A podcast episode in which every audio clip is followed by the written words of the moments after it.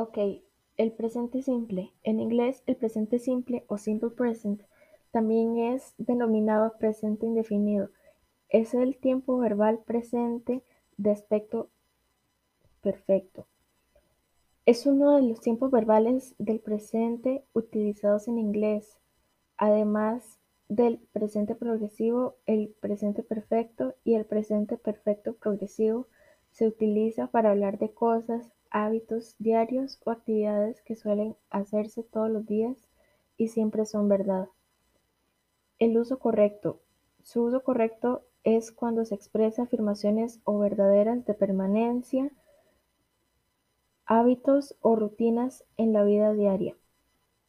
También se utiliza para hablar de eventos futuros al igual que en el español, aquellos que estén sujetos a un horario.